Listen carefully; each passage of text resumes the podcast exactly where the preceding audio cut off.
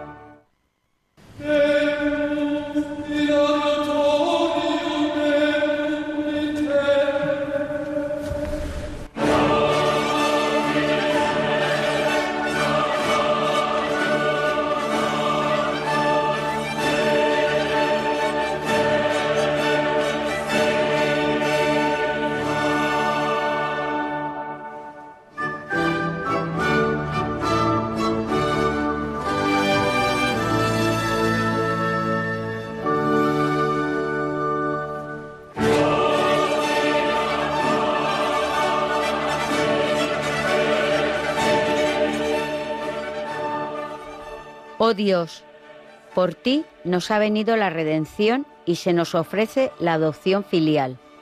Mira con bondad a los hijos de tu amor, para que cuantos creemos en Cristo alcancemos la libertad verdadera y la herencia eterna. Por nuestro Señor Jesucristo, tu Hijo, que vive y reina contigo en la unidad del Espíritu Santo y es Dios por los siglos de los siglos. Amén.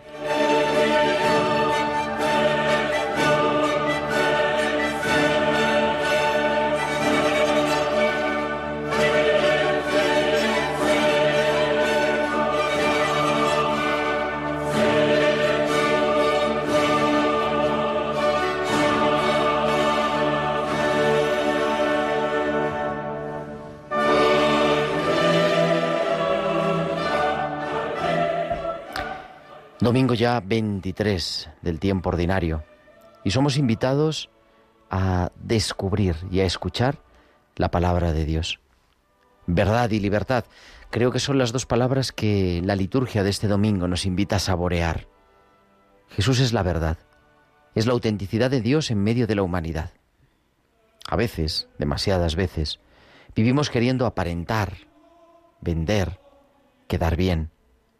Y hoy Jesús se vuelve a la gente que le sigue y les plantea que ser discípulo, que asumir el Evangelio, pasa por dar la vida. Es un proyecto maravilloso, el mejor de todos, sin duda, pero conlleva optar, renunciar, elegir. Y hacerlo en libertad, mirando a los otros como hermanos, como hace Pablo con el esclavo onésimo. Hermano, humanamente y en el Señor.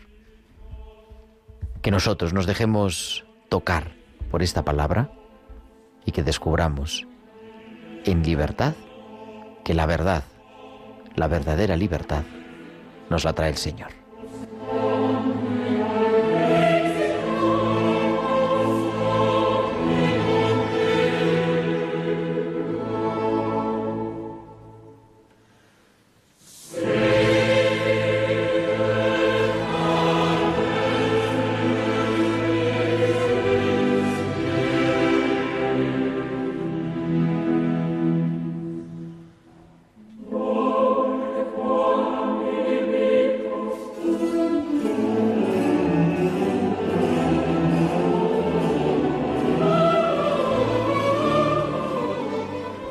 Noches, queridos amigos de Radio María. Son las nueve y cuatro, las ocho y cuatro en Canarias y comenzamos en directo desde los estudios centrales de Radio María en Madrid, en el Paseo de los Lanceros, esta nueva aventura de la liturgia de la semana, este programa que te acompaña cada sábado por la tarde, cada sábado por la noche, de nueve a diez de la noche, de ocho a nueve en Canarias, para vivir la espiritualidad de la Iglesia, que es la liturgia y la liturgia que vamos viviendo en esta semana. Tengo aquí a mi izquierda, está en esta noche, Nieves Peciña. Nieves, muy buenas noches. Buenas noches, Gerardo. ¿Cómo has pasado las vacaciones? Bien. Tranquilas y sin novedades, que es lo mejor. Exactamente, eso es lo mejor. Y nada, yo vuelvo aquí a los estudios, aunque hemos estado transmitiendo tiempo de cuidar cada semana, pero lo hemos hecho las últimas veces desde Jerusalén. Y todo eso gracias a estos magníficos compañeros técnicos que nos hacen llegar hasta tus oídos. En esta noche está al otro lado del cristal Germán García. Germán, muy buenas noches. Muy buenas noches, Gerardo y compañía. ¿Cómo estáis? Pues aquí estamos siempre al pie del cañón para acompañar a nuestros oyentes hasta las 10 de la noche.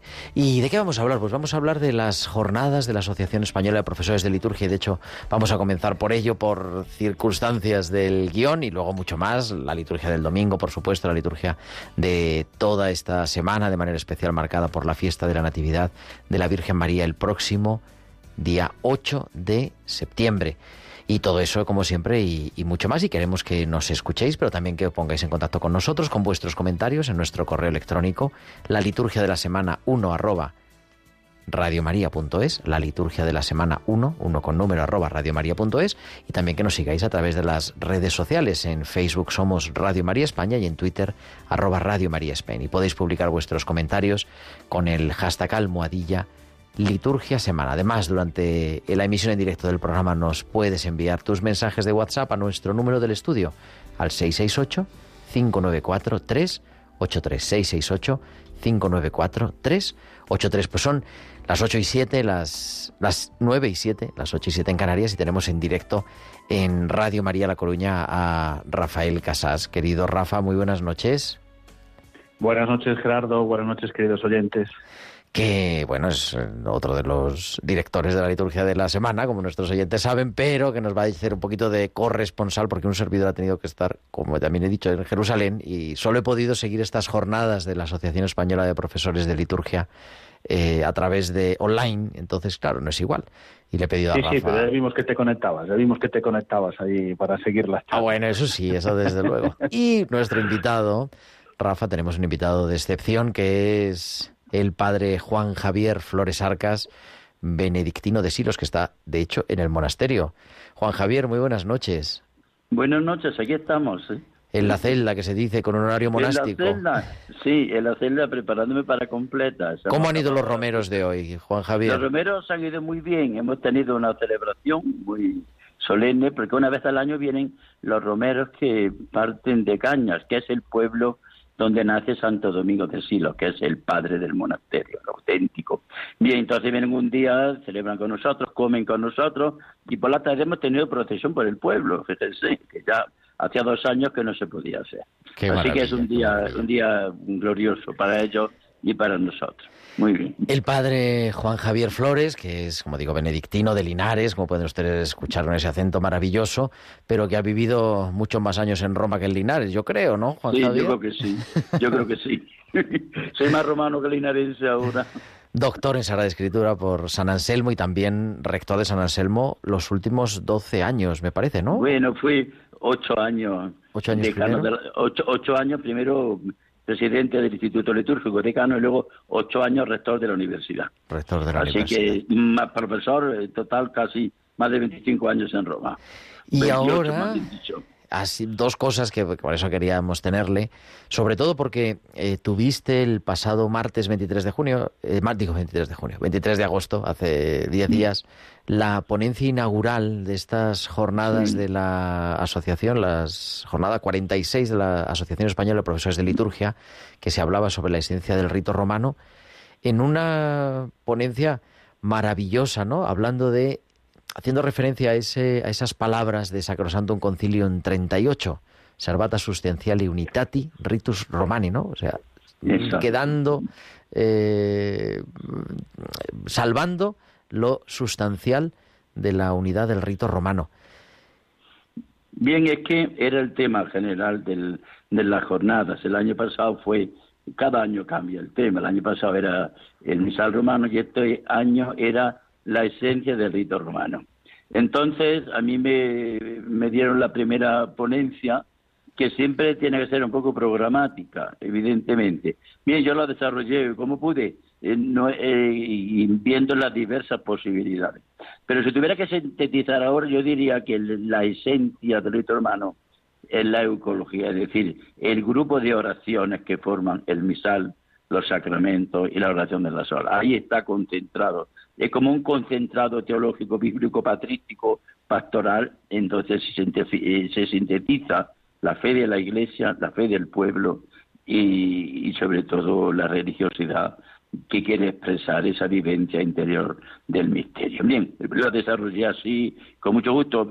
El, rito romano tiene muchas características, pero yo diría que tiene sobre todo un genio, un, genio, que es el de la simplicidad, la sobriedad, la disciplina, el sentido práctico, el saber expresar en un lenguaje todo el misterio de Dios, y eso es muy importante.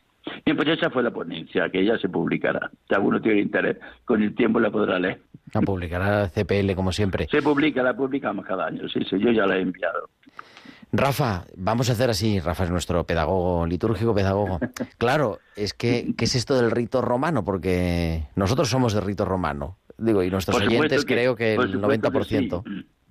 Bueno, puede, puede ser que haya algún algún oriental. Pero, pero la liturgia de Occidente, no olvidemos que estamos en Occidente, en las liturgias occidentales eh, era, eran romanas o no romanas. De las no romanas solo queda la de Milán, la liturgia ambrosiana. Lo demás es todo liturgia romana. Sabe que la liturgia hispana se suprime en el año 1080. Una de las riquezas del monasterio de Silo son los ciento y pico, cerca de 200 manuscritos visigóticos de la liturgia hispánica que se vendieron. Algunos quedan aquí todavía. Pero hoy eh, nosotros somos todos de rito romano. Y entonces se trata de ver qué es lo esencial, qué es aquello que se puede cambiar, qué es aquello que se debe adaptar, qué es aquello que se debe inculturizar. Bien, pues ese, ese es un tema. Por eso una segunda ponencia era sobre, precisamente sobre la inculturación. O también tuvimos una de un exarca apostólico del rito oriental sobre el rito según la versión oriental, es decir, esas cuestiones importantes sobre el tema. Bien, fue yo creo que una reunión de una jornada interesante, no es fácil el tema porque sintetizar a veces es disminuir el contenido del mismo, pero vamos, creo que salieron muchos temas eh, interesantes que nos pudieron iluminar sobre lo sustancial, lo esencial, lo nuclear, lo importante. Bien, Rafa. creo que bastante. ¿eh? Sí, Rafa. Sí, sí, hola, hola, hola. Adelante. Os escucho, sí, sí, sí. Mira, os escucho efectivamente, decía el padre Juan Javier, que tuvimos, claro, el rito romano nos referimos a la forma en la que celebramos nosotros, ¿eh? cualquiera que puede acudir a, a, a nuestras parroquias, ¿no? que proviene de esa, de esa liturgia romana. Como decía el padre Juan Javier, otros ritos que había también en Occidente fueron desapareciendo y fuimos repasando durante estas jornadas algunos de ellos.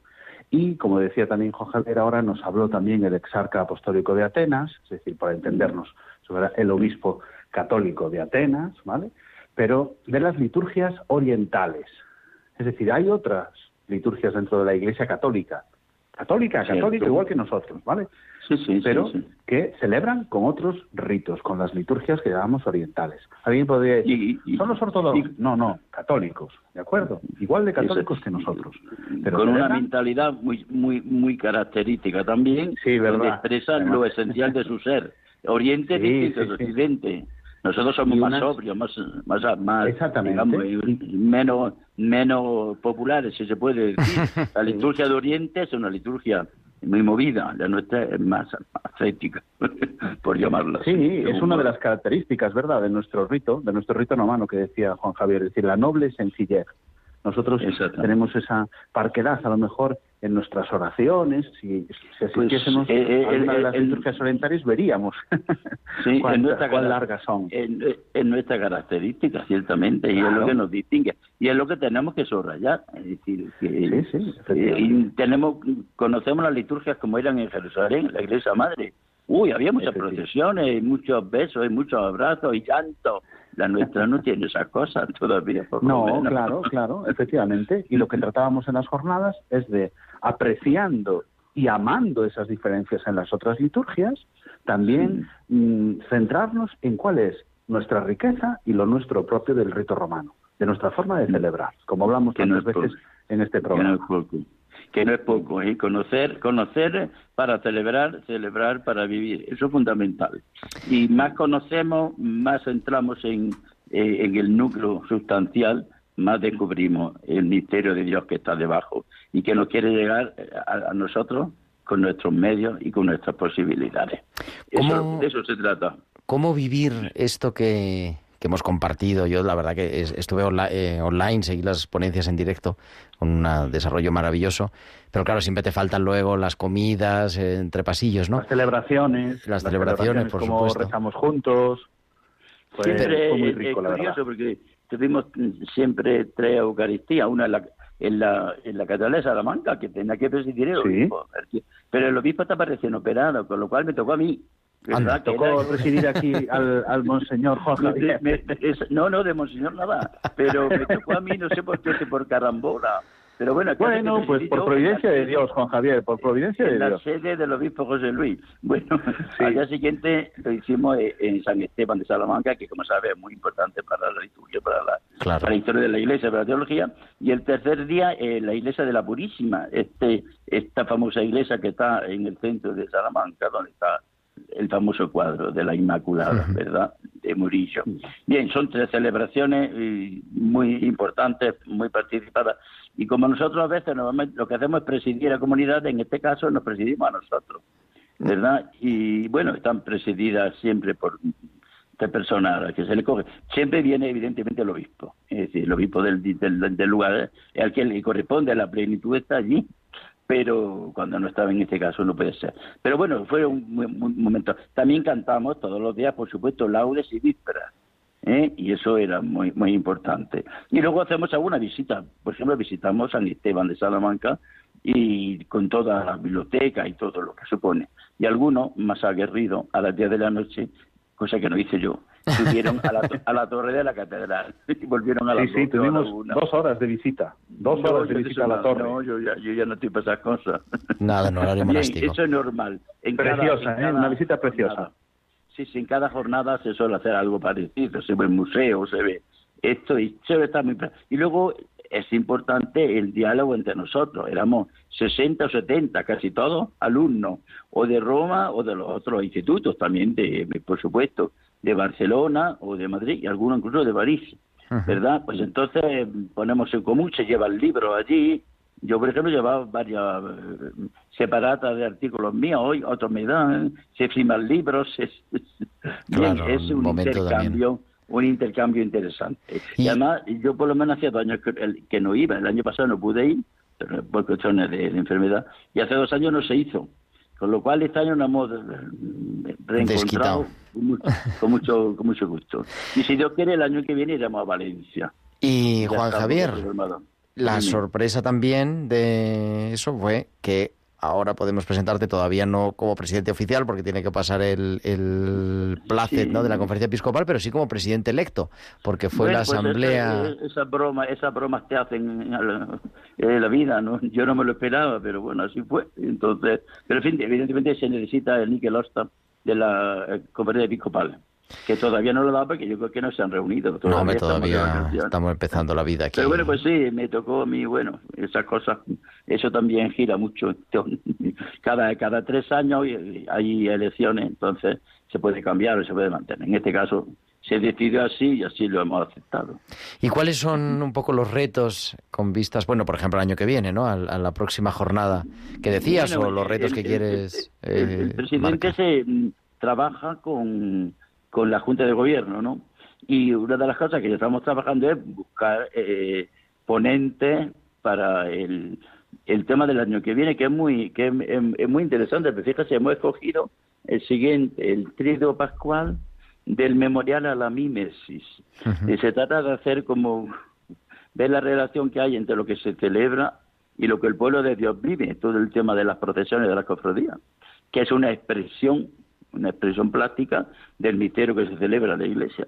Bien, pues estamos trabajando con eso. Luego el presidente también representa a la asociación ante la conferencia episcopal cuando es necesario. Y tenemos alguna, durante el año hacemos algunos encuentros, quizás en Madrid y demás, para, bueno, para refrescar, esos son encuentros de un día, para refrescarnos un poco nosotros y para entrar en comunión. Entonces, en eso lo estamos preparando. Bien, pues eso es sobre todo eh, preparar, presidir y, secundar la jornada. Bien, y eso lo hacemos, bueno, lo han hecho muchos presidentes y evidentemente siempre es un trabajo delicado, pero siempre agradable, porque además te ayuda mucho el equipo que te que te ayuda, es decir, la Junta está formada por otros tres profesores. Entonces, entre los cuatro trabajamos en equipo muy bien. Estamos ahora casi todo es informático y todo es online, pero bien. Y luego la, la Asociación de Profesores de Liturgia tiene la casa nuestra de Madrid, la calle San Bernardo, en el priorato de Montserrat, tiene su tiene allí su archivo y tiene allí su evidentemente eso está en, en parte ya hace tiempo que lo pasamos allí porque la junta es itinerante pero la sede social está en el monasterio de Montserrat de Madrid, la calle San Bernardo. Allí tenemos nuestro archivo. Y ahí nos reuniremos a primeros del mes del año próximo en la Junta para perfeccionar. Pero ya estamos buscando profesores que, sepan unir estas dos materias, lo que es la celebración y lo que es la mines, que es muy pues, fácil. Querido Juan Javier Flores, muchísimas gracias, muchísimas felicidades por esta elección y nada, contaremos contigo también aquí en la liturgia de la semana, de cuando en cuando. Bueno, pues ya sabes que... Mm, Pero siempre a primera hora, que a las nueve y media son las completas. A las nueve y media son las completas. Entonces estoy mirando ya aquí que son las 21, 21 y no puede faltar porque además son solemnes que son las la completas del, del, domingo, primera del domingo. Pues nada, reza, reza por nosotros. Os lo voy a, os voy a comentar a todos, a todos los oyentes y a todos los que hacéis el programa. Padre Juan Javier Flores, eh, benedictino, muchísimas gracias, muy buenas noches. Un abrazo, gracias. Rafa, ¿con qué te quedas de las jornadas? Bueno, pues como decía también el padre Juan Javier y como tú mismo señalabas, por una parte las ponencias, la sabiduría, de cada uno de los ponentes. Los seminarios, hubo una segunda parte donde pues en pequeños grupos se trabajaron temas relacionados con la esencia del rito romano y la tercera parte la oración y el compartir.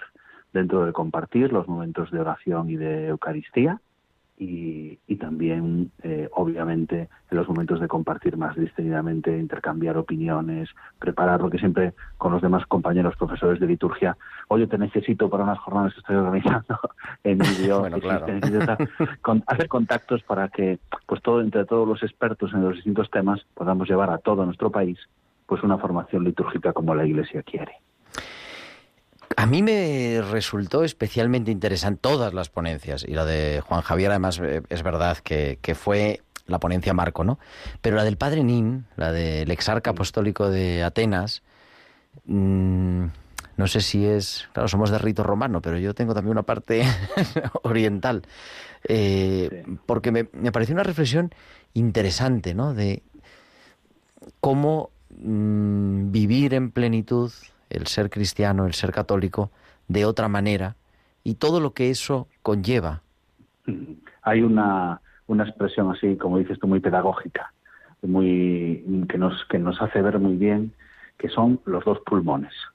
Es decir, igual que el ser humano necesita los dos pulmones para respirar, nosotros tenemos un pulmón en Occidente y otro pulmón en Oriente que no debemos olvidar. Como decía yo antes, igual de católicos que nosotros. Pero no solo hay el rito romano, en la Iglesia Católica, que es el nuestro, como, como, también otros ritos occidentales. Recordaban ahora el rito hispano-mozárabe, que todavía se celebra en algunos lugares de España, pero se perdió en un momento de la historia y ahora se ha recuperado.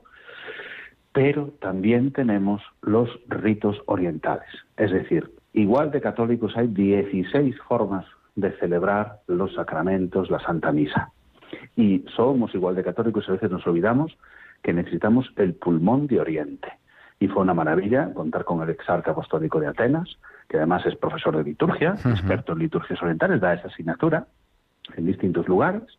Y las liturgias orientales, claro, son una asignatura pendiente para nuestro estudio, para nuestra regularización y poder participar. Él estuvo presidiendo eh, eh, alguna de las celebraciones. Eso te, iba a preguntar si presidió, el, porque claro, es el obispo, el único Celebramos por el rito latino, ¿vale? Por el rito romano. Él para celebrar tiene que pedir permiso, pero como es obispo es quien preside. Entonces en la celebración hay algunos pequeños matices donde, por ejemplo, nosotros como diáconos le pedimos a él la bendición, aunque él no esté celebrando, presidiendo la Eucaristía, pero sí le pedimos a él la bendición. Y, bueno, es, es no solamente curioso, sino hermoso, que es una de las vías de llegar a Dios, la hermosura de compartir esta diversidad en la unidad. Yo he tenido la ocasión, no, lo hemos, no hemos hablado fuera de micrófono, pero ahora en este tiempo, en esta estancia que he tenido de investigación en, en Tierra Santa, en Jerusalén, de ir y, con celebrar en la misa de los sirios católicos y de los melquitas, de los greco-católicos. La verdad, con una acogida por parte de ambos. Eh, el obispo sirio católico, que es eh, el que presidía allí en la comunidad de Jerusalén, porque de hecho es el único que hay, es el único cura que hay, es el obispo, y, el, y los sacerdotes del rito melquita, del rico, greco-católico. Y yo creo que ellos valoraron, porque a mí me sorprendió muy positivamente la, acogida, ¿no? Bueno, claro, uno no sabe manejarse bien, pues tiene que estar allí, bueno, te revistes, te pones el alba y la estola y... y luego que te vayan diciendo los pasos y, que, puedas intentar participar lo más posible, pero claro, debemos darnos cuenta que son las liturgias más antiguas. Es decir, son las liturgias, tú mismo en Jerusalén, pues desde la iglesia madre, ¿cómo celebraban los primeros, primeros, primeros, primeros, primeros, primeros, primeros, primeros, primeros cristianos? Es decir, esa forma de celebrar es, eh, diríamos incluso, más católica que la no se puede decir. Sí, no, Pero manera de hablar. Es decir, es decir, es la, la liturgia primigenia. Bueno, en que, eso los sirios... Los sirios han conservado el arameo, por ejemplo, en la liturgia. Claro, exactamente. El Papa recordarán seguramente los oyentes el viaje que hizo el Santo Padre Francisco a, a, Irak, ¿verdad? Donde se celebró por ese rito sirio, ¿no? La iglesia sirio malabar, la iglesia sirio malancar, bueno, distintos ritos, ¿no? Que hay en Oriente y que incluso, bueno, pues por esas peculiaridades del idioma, de la forma celebrativa, pues es distinto. Les pongo un ejemplo. Tuvimos la celebración de la Eucaristía, donde, como les digo, presidía uno de los sacerdotes de nuestro rito, pero lo que es la celebración del sacramento. Pero al estar el obispo, el exarca apostólico de Atenas, pues se le pide a él la bendición como diácono, y dándonos la bendición, a, mí como diácono, me, acercaba, me daba la bendición con una cruz que lleva en la mano, poniendo su cruz sobre mi cabeza. Da la bendición muy parecido para leer el Evangelio que hacemos en la liturgia eh, de rito romano, y después yo besaba la cruz, besaba su mano y iba a leer el Evangelio.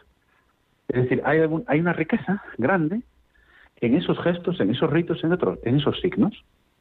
Igual que nosotros tenemos la nuestra, que es más, como decía el padre Juan Javier, la noble sencillez, mucho más parcos. Nosotros somos mucho más, como es el latín también, ¿no? Más sintético. Yo le pedía la bendición, también, bueno, como yo soy profesor de griego, me dijo las palabras que le tenía que decir en griego, le, decía las palabras en griego y él me devolvía las palabras en griego, pues con otra lengua, pero en la misma unidad católica.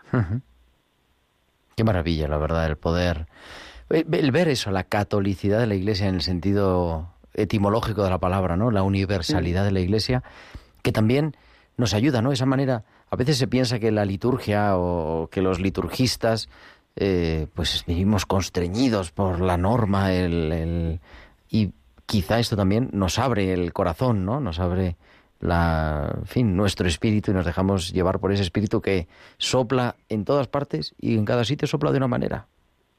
Sí, con la fuerza y con el y con el matiz que cada cultura también tiene.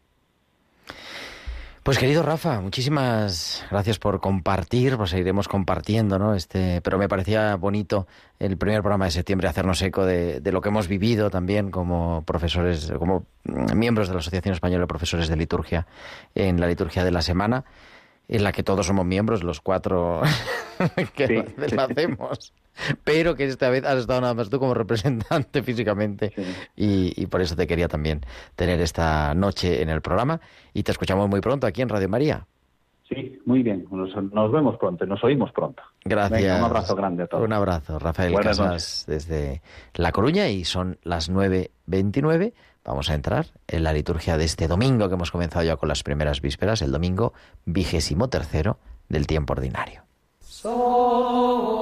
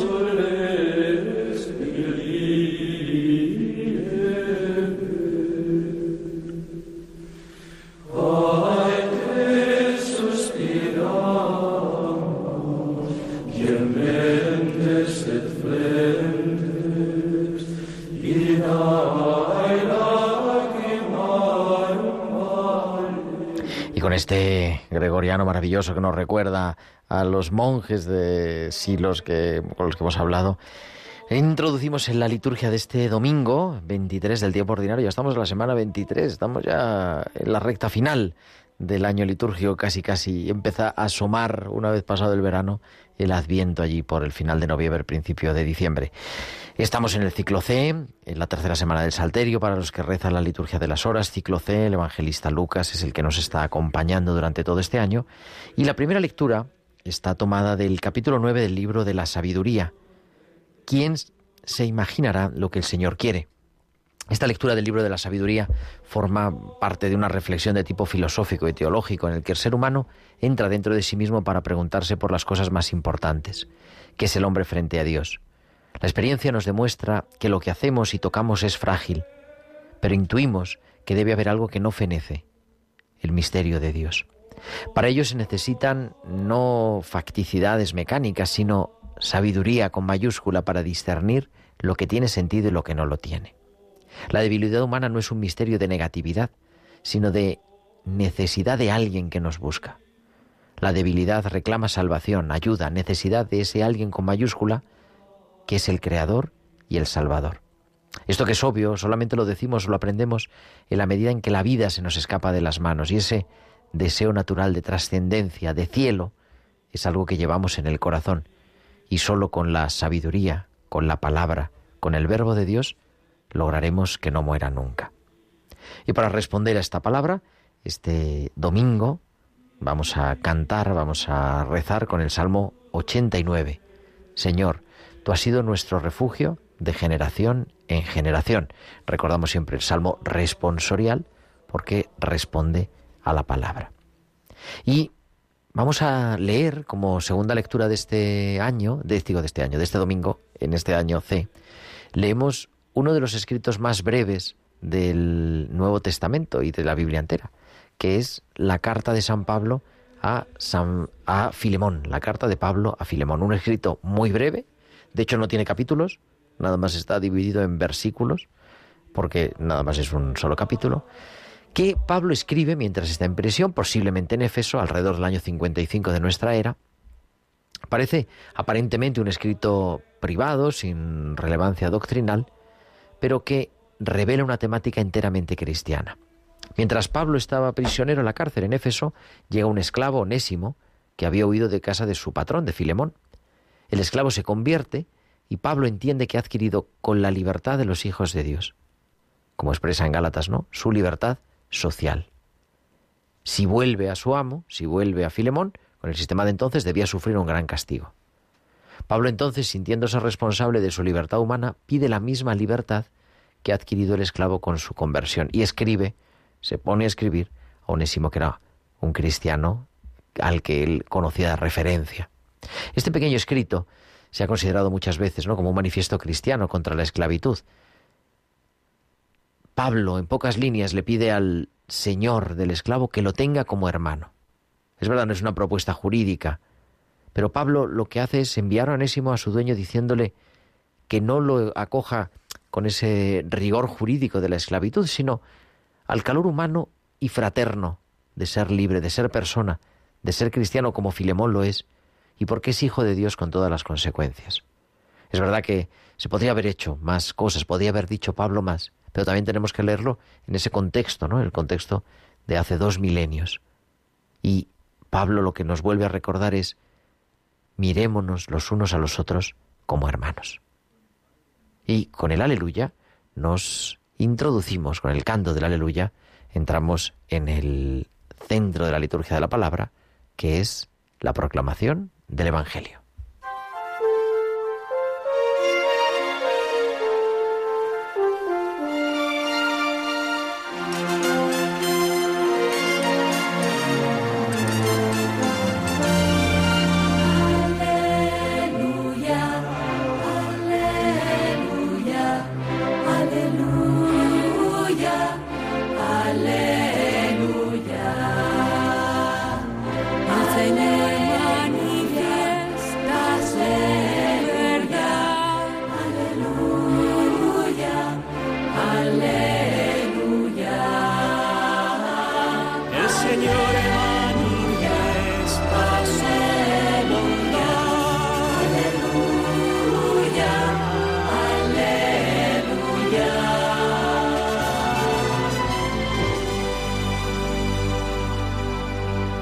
Evangelio de este domingo, 23 del tiempo ordinario, se ha tomado del capítulo 14 del evangelista San Lucas. En aquel tiempo, mucha gente acompañaba a Jesús. Él se volvió y les dijo, Si alguno viene a mí y no pospone a su padre y a su madre, a su mujer y a sus hijos, a sus hermanos y a sus hermanas, e incluso a sí mismo, no puede ser discípulo mío. Quien no carga con su cruz y viene en pos de mí, no puede ser discípulo mío. Así, ¿quién de vosotros, si quisiera construir una torre, no se sienta primero a calcular los gastos, a ver si tiene para terminarla? No sea que, si echa los cimientos y no puede acabarla, se pongan a burlarse de él los que miran, diciendo, Este hombre empezó a construir y no pudo acabar. ¿O qué rey, si va a dar la batalla a otro rey, no se sienta primero a deliberar si con diez mil hombres podrá salir al paso del que lo ataca con veinte mil? Y si no, cuando el otro está todavía lejos, envía legados para pedir condiciones de paz. Así pues, todo aquel de entre vosotros que no renuncia a todos sus bienes, no puede ser discípulo mío. Y para comentar este Evangelio, esta liturgia de la palabra de este domingo 23 del tiempo ordinario, tenemos a Carlos Bastida, que es capellán del Hospital de Canto Blanco y de la Residencia Nuestra Señora del Carmen en Madrid. Muy buenas noches, Carlos. Buenas noches, Gerardo. Pues te escuchamos. El Evangelio de Lucas nos recuerda las exigencias de este compromiso de seguimiento a Jesús. La primera exigencia nos invita a mirar nuestros vínculos familiares. La vida nueva que el Señor nos propone resulta incómoda y se transforma en sin razón escandalosa para aquellos que creen que el acceso al reino de los cielos solo puede limitarse a reducirse a los vínculos de sangre, a la pertenencia a determinado grupo, clan o cultura particular. La exigencia del Maestro nos lleva a levantar la mirada y nos dice, cualquiera que no sea capaz de ver al otro como hermano, de conmoverse con su vida y con su situación, más allá de su proveniencia más familiar, cultural, social, no puede ser mi discípulo. Su amor y entrega es una oferta gratuita para todos. La segunda exigencia nos muestra lo difícil que resulta el seguimiento del Señor cuando se quiere identificar el reino de los cielos con los propios intereses personales o con la fascinación por alguna ideología que termina por instrumentalizar el nombre de Dios o la religión. La exigencia del Maestro nos anima a no manipular el Evangelio con tristes reduccionismos, sino a construir la historia en fraternidad y solidaridad, en el respeto gratuito de la tierra y de sus dones sobre cualquier forma de explotación, animándonos a vivir el diálogo como camino, la colaboración común como conducta, el conocimiento recíproco como métodos y criterio, no cediendo a la tentación de ciertas doctrinas incapaces de ver crecer junto el trigo y la cizaña en la espera del dueño de la mies. Y por último, qué difícil puede resultar compartir la vida nueva con el que el Señor nos regala cuando continuamente somos impulsados a justificarnos a nosotros mismos, creyendo que todo proviene exclusivamente de nuestras fuerzas y de aquello que poseemos. La exigencia del Maestro es una invitación a recuperar la memoria agradecida y reconocer que más bien que una victoria personal, nuestra vida y nuestras capacidades son fruto de un regalo tejido entre Dios y tantas manos silenciosas de personas de las cuales sólo llegaremos a conocer sus nombres en la manifestación del reino de los cielos. Con estas exigencias el Señor quiere preparar a sus discípulos a la fiesta de la irrupción del reino de Dios liberándolos de ese obstáculo dañino, una de las peores esclavitudes, el vivir para sí. Es la tentación de encerrarse en pequeños mundos que termina dejando poco espacio para los demás. Ya no entran los pobres, ya no se escucha la voz de Dios, ya no se goza la dulce alegría de su amor, ya no palpita el entusiasmo por hacer el bien. Muchos, al encerrarse, pueden sentirse aparentemente seguros, pero terminan por convertirse en personas resentidas, quejosas, sin vida. Esa no es la opción de una vida digna y plena. Ese no es el deseo de Dios para nosotros. Esa no es la vida en el Espíritu que brota del corazón de Cristo resucitado. Miremos nuestro entorno, cuántos hombres y mujeres, jóvenes, niños, sufren y están totalmente privados de todo. Esto no pertenece al plan de Dios. Cuán urgente es esta invitación de Jesús a morir a nuestros encierros, a nuestros individualismos orgullosos, para dejar que el espíritu de hermandad triunfe y donde cada uno pueda sentirse amado, porque es comprendido, aceptado y valorado en su dignidad. Ante la dignidad humana pisoteada, a menudo permanecemos con los brazos cruzados o con los brazos caídos, impotentes ante la fuerza oscura del mal. Pero el cristiano no puede estar con los brazos cruzados, indiferente, ni con los brazos caídos. El creyente extiende su mano, como lo hace Jesús con él, nos dice el Papa Francisco. La palabra de Dios hoy nos invita a reanudar el camino y a atrevernos a dar ese salto cualitativo y adoptar esta sabiduría del desprendimiento personal como la base para la justicia y para la vida de cada uno de nosotros, porque juntos podemos dar la batalla a todas estas idolatrías que llevan a poner el centro de nuestra atención en las seguridades engañosas del poder, de la carrera y del dinero, y en la búsqueda patológica de glorias humanas.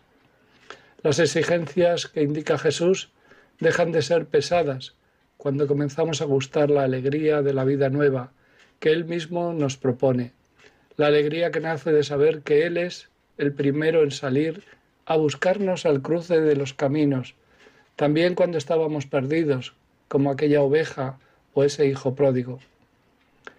Que este humilde realismo nos impulse a asumir grandes desafíos y nos dé las ganas de hacer el lugar donde el Evangelio se haga vida y la vida sea para mayor gloria de Dios. Decidámonos y hagamos nuestros los proyectos del Señor. Que así sea. Pues que así sea, Carlos. Muchísimas gracias y hasta la semana que viene. Hasta la semana que viene.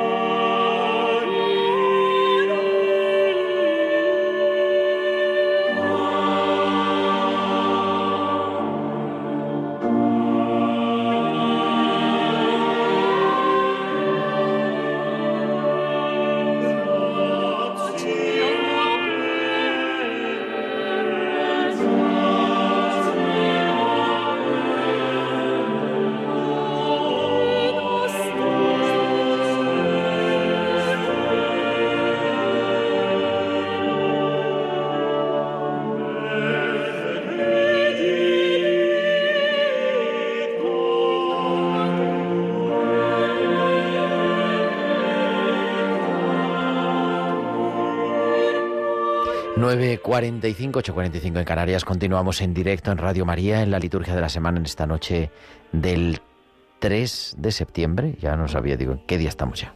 3 de septiembre del 2022 y entramos en el calendario de esta semana que esta primera semana completa de septiembre. Mañana domingo nos unimos en la oración a la iglesia de Tenerife, porque es el aniversario de la ordenación episcopal de su obispo, de Monseñor Bernardo Álvarez Afonso, que fue ordenado en el año 2005, y también a la iglesia de Mondoñedo Ferrol, porque es el primer aniversario de la ordenación de su pastor, el reverendísimo padre Fernando García Cadiñanos. El lunes tenemos es lunes de feria, se pueden celebrar por tanto cualquier formulario, misas votivas, misas por diversas necesidades y las misas del tiempo ordinario. Y nos unimos en la oración a la iglesia de Urgel, porque es el aniversario de la ordenación de su obispo, el arzobispo Joan Enrique Vive Sicilia, que fue ordenado en 1993. El martes, martes 6, también feria, eh, nos unimos en la oración a la iglesia de Tenerife porque celebra el aniversario de la dedicación de su iglesia catedral y también a la iglesia de Valencia porque es el 30 aniversario del que es su actual, uno de los actuales obispos auxiliares, eh, Javier Salinas Viñals. Fue ordenado en 1992 el miércoles también, día de feria, y el jueves, como decía al comienzo del programa, el día 8 de septiembre es una fiesta, y una fiesta muy bonita, la fiesta de la Natividad de la Bienaventurada Virgen María, la Natividad de María, el cumpleaños, podríamos decir, de María, hija de Abraham, nacida de la tribu de Judá, de la progenie del rey David, de la cual nació el Hijo de Dios, hecho hombre por obra del Espíritu Santo, para liberar a la humanidad de la antigua servidumbre del pecado, que dice el martirologio romano. Hay una tradición muy bonita en la iglesia de Jerusalén, que es el lugar del nacimiento de María, la casa de María, ¿no? En esa preciosa iglesia de Santa Ana, una de las iglesias que mejor se conservan de los cruzados, y no la mejor casi del siglo XII, porque en la invasión musulmana no fue destruida por tener, por ser una iglesia muy sobria que pensaban que era una escuela y fue transformada en escuela islámica y por eso se mantuvo y se mantuvo además con una acústica maravillosa. No sabemos, la escritura no nos dice, la Sagrada Escritura, los evangelios no nos hablan del lugar del nacimiento de María, tampoco de sus padres, pero algunos de los apócrifos y sobre todo la tradición oral de la Iglesia Madre de Jerusalén nos da el nombre de sus padres y esa tradición de que María podía haber nacido en Jerusalén. Otros la sitúan en Séforis también, ¿no? en la iglesia de San Joaquín y Santa Ana de Séforis a pocos kilómetros de Nazaret. Pero quizá la que tenga mayor tradición es la iglesia de Jerusalén. Es el día de la Virgen de septiembre, donde, en la que un montón de ciudades y hay un montón de advocaciones, la Virgen de los Llanos, del Pino, de la Peña, de la Fuensanta, de la Cinta, de Covadonga, de la Vega, de San Lorenzo, de Merichel, de Nuria, bueno, todas las que estoy leyendo aquí, y muchas más que faltan y que las decimos todas, ¿no? Ese día de la Natividad de María lecturas que nos recuerdan, nos ponen en sintonía casi casi de anunciación, casi casi de Navidad, y que nos recuerda la necesidad de que Dios necesita de una mujer para entrar en nuestro mundo. Fiesta, por lo tanto, lecturas propias, por lo tanto rezamos el Gloria y también pues oraciones, por supuesto, la eucología, como decíamos, completamente propia. El viernes 9 el 9 de septiembre, con el que casi casi culminamos la semana, eh, nos unimos en la oración a la Iglesia de Barcelona, porque es el aniversario de la ordenación episcopal de su obispo, uno de sus obispos auxiliares, Sergi Gordo. También recordamos al recientemente fallecido Antonio Valdel. Y también nos unimos a la hora de la oración al ordinario, a la iglesia castrense, al arzobispado castrense, porque es el aniversario de la ordenación de su arzobispo, Juan Antonio eh, Aznárez Cobo.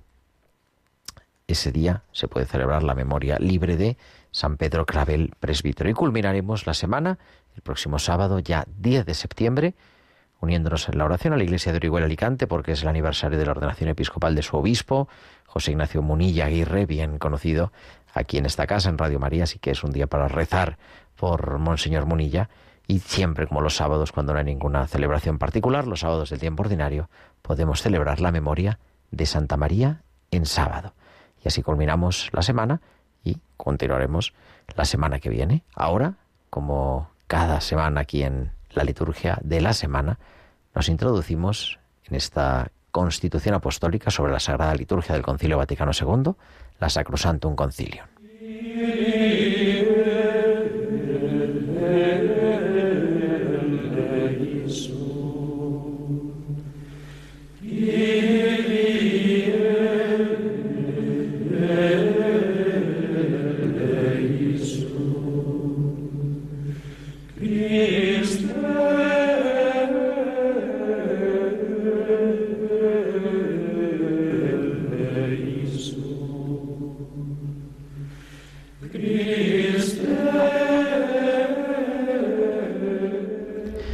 Haciendo una lectura semicontinua ya desde comienzos de la temporada pasada de la, Constitución sobre Sagrada Liturgia.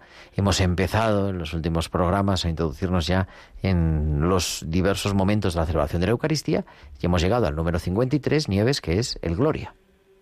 El Gloria. es un antiquísimo y venerable himno con lo que la Iglesia, congregada en el Espíritu Santo, glorifica a Dios Padre y al Cordero y le presenta sus súplicas. El texto de este himno no puede cambiarse por otro. Lo entona el sacerdote o, según los casos, el cantor o el coro, y lo cantan o todos juntos o el pueblo alternando con los cantores, o solo la escola. Si no se canta, al menos lo han de recitar todos, o juntos o a dos coros, que se responden alternativamente. Se canta o se recita los domingos, fuera de los tiempos de Adviento y de Cuaresma, en las solemnidades y fiestas y en algunas peculiares celebraciones más solemnes. Canto del Gloria que, como dices, un cántico, por lo tanto, es una de las partes de la misa en la que lo natural sería que siempre fuera cantada. Es verdad que esta sobriedad que hemos estado diciendo al comienzo del programa, ¿no? del rito romano, muchas veces nos lleva a rezarlo. Pero es cierto que a veces luego cantamos otras partes de la misa, ¿no? Pues si hay que cantar algo, una de las cosas que hay que cantar es el Santus, el Santo, y el Gloria, ese himno festivo que nos pone en situación de cuál, ¿no? de, que, de que es una fiesta importante, de que es un momento eh, festivo. Por eso se suprime en el Adviento y en la Cuaresma, que son tiempos típicamente penitenciales, y por eso también en los días de diario, si es fiesta, como por ejemplo va a ser este jueves, ¿no? el día de la Virgen, de la Natividad de la Virgen, se reza o se canta el Gloria, y por supuesto también en las solemnidades, incluso aunque esas solemnidades caigan en Adviento o en Cuaresma, se reza o se canta el Gloria. Ese himno de alabanza a Dios que nos pone en la noche de la Navidad, cuando los ángeles en el campo donde estaban los pastores se les presentaron y iluminaron el cielo entero y cantaron ese Gloria in excelsis Deo, Gloria a Dios en el cielo. Eso es también un anticipo de la liturgia celestial. La liturgia celestial es alabar a ese Dios que está en el cielo y descubrirlo aquí, presente en medio de los hombres.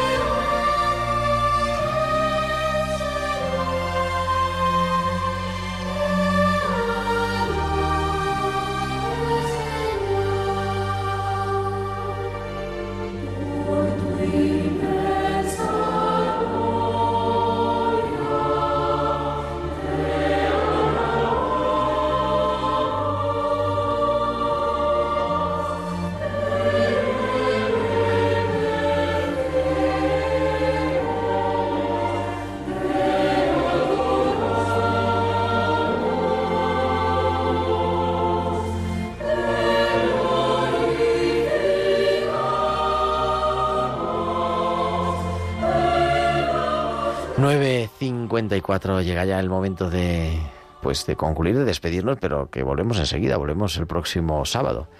Nieves Peciña, muchísimas gracias, buenas noches. Muchísimas gracias. A Te esperamos la semana que viene. Eso espero. Vamos a ver, vamos a ver cómo va la cosa, a ver los oyentes lo que nos dicen también. Muchísimas gracias a Germán García en el control técnico y como decía, nosotros venimos, estaremos aquí, también un servidor el próximo sábado, 10 de septiembre a las 9 de la noche, a las 8 en Canarias, como cada semana, en la liturgia de la semana. Ahora os dejamos a las 10 en punto con el informativo de Radio María con toda la actualidad de la Iglesia, de España y del mundo. Que Dios os bendiga. Feliz domingo. Un abrazo de vuestro amigo el diácono Gerardo Dueñas.